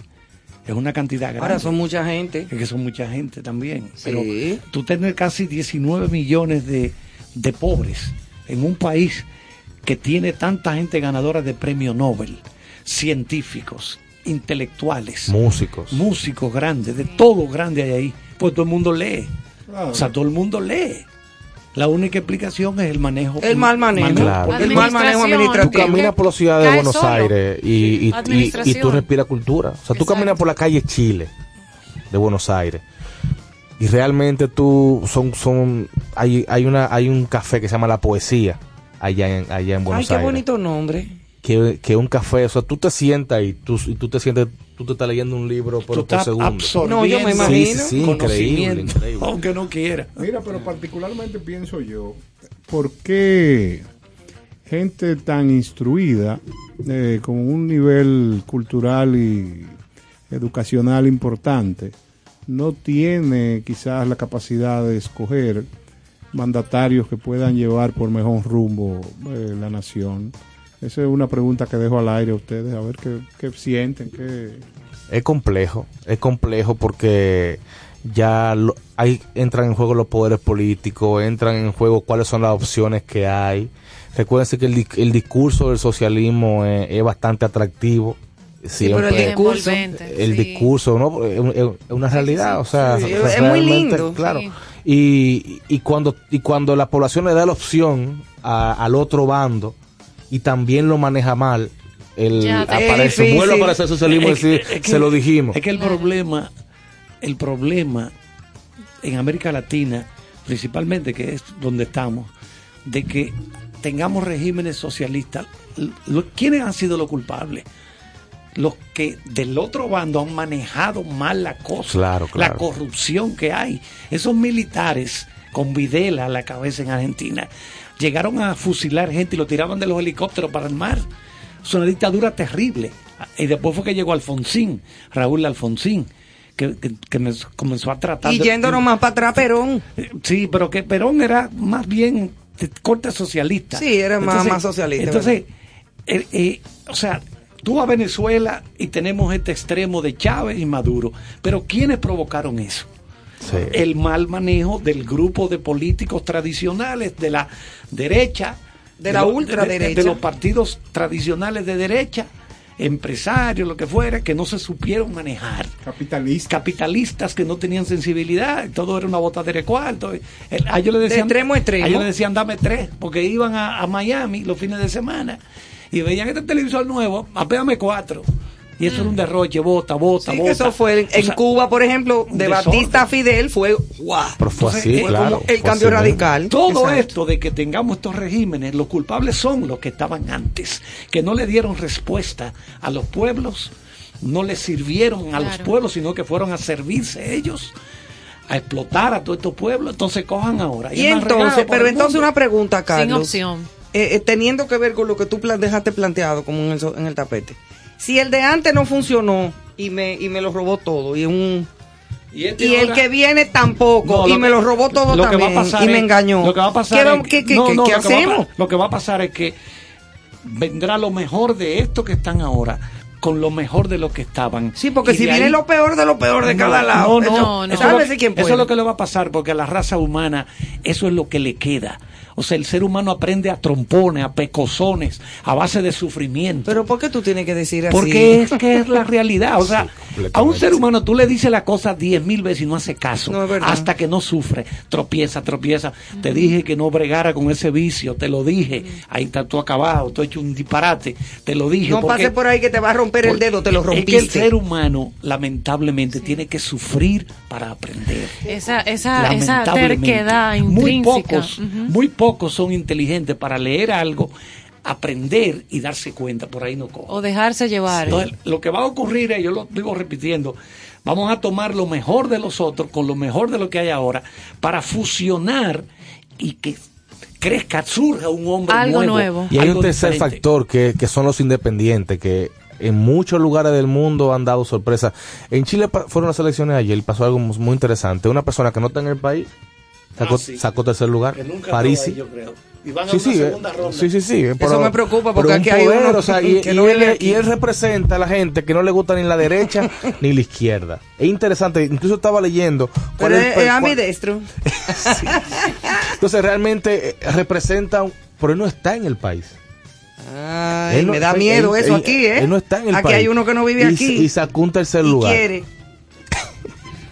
Entonces Bueno. realmente lo- los independientes están cada vez tomando más, porque sí, sí, porque no hay capturan, opción. Tú- capturan una, tú- una- un segmento de, de los votantes que, oye, me están hartos de la De derecha, de la y del izquierda, otro, y realmente claro. Así es. tienen ideas bastante Yo cuando a mí me interesantes. preguntan que, Bueno. que- que qué me gusta, me digo yo, yo soy anarquista. ¿Cómo si yo soy anarquista? Los anarquistas. Eh, estoy- Eso es los anaqueles, donde se pone. No, no, no, eso es un experto en percha. Carlos, Ah, ven, mira, que Guerrero Heredia te está esperando. Ven, mi hijo. Un ven. anarquista era- es no, aquel no era el que está en contra de todas estas cosas. Ah, también, Porque ok, están ok. conformes con todas estas cosas mal hechas, lamentablemente. Es Pero, una pena. repito, esta gente van a coger cajetas, Es así. van a coger funda. Señores, pues interesantísimos los planteamientos que han surgido aquí en, con cierto sentido. Que somos especialistas en pasar de la economía a la agronomía. Y a la cajeta. Y como dijo a un Carlos. tema que, que yo respeto mucho, que estos muchachos dominan muy bien, que son los aspectos políticos y de funda, como diría Carlos. Exactamente. Pero ahora lo vamos a dejar, agradecer muchísimo Gracias, a Arturo. Bisonó, Gracias que a nos acompaña los lunes, y manden a través de las redes sociales sus temas, sus preguntas, para ver de qué manera podemos complacerlos y poner todos los temas en, en esta palestra, o en esta en este espacio de concierto sentido. Los dejamos con más música de Argentina. Y ahora, Cambalache. Buenas noches y muchas gracias por estar con nosotros. Hasta mañana. Mundo fue y será una porquería, ya lo sé. En el 506 y en el 2000 también, que siempre ha habido chorros, maquiavelos y estafados, contentos y amargados, valores y doble. Pero que el siglo XX es un despliegue de maldad insolente, ya no hay quien lo niegue. Vivimos revolcados en un merengue en el mismo lodo todos manoseados. Hoy resulta que es lo mismo ser derecho que traidor. Ignorante, sabio, chorro, generoso, estafador, todo es igual, nada es mejor. Lo mismo un burro que un gran profesor, no hay aplazación ni escalafón, los inmorales nos han igualado. Si uno vive en la impostura y otro roba en su ambición, da lo mismo que si es cura, colchonero, rey de basto, cara dura o polizón. Qué falta de respeto, qué atropello a la razón. Cualquiera es un señor, cualquiera es un ladrón, mezclado con esta que va Don Bosco y la Miñón, Don Chicho y Napoleón, Carnera y San Martín, igual que en la vidriera irrespetuosa de los cambalaches, se ha mezclado la vida y herida por un sable sin remache ves llorar la Biblia contra un bandoneón siglo XX, cambalache, problemático y febril. El que no llora no mama y el que no roba es un gil. Dale nomás, dale que allá en el horno nos vamos a encontrar. No pienses más, siéntate a un lado, que a nadie importa si naciste honrado. Es lo mismo el que trabaja, noche y día como un buey. Que el que vive de los otros, que el que mata, que el que cura, o está fuera de la ley.